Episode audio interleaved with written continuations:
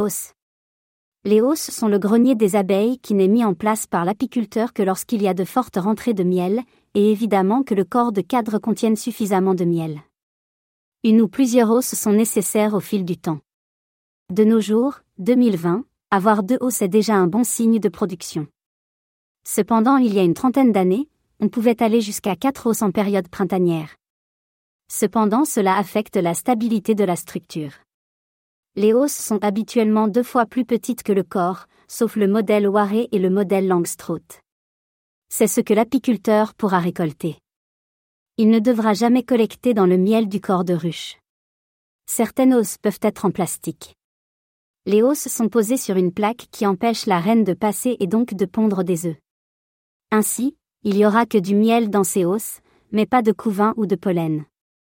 Les hausses ont des mini-cadres un peu plus espacés que les cadres de corps.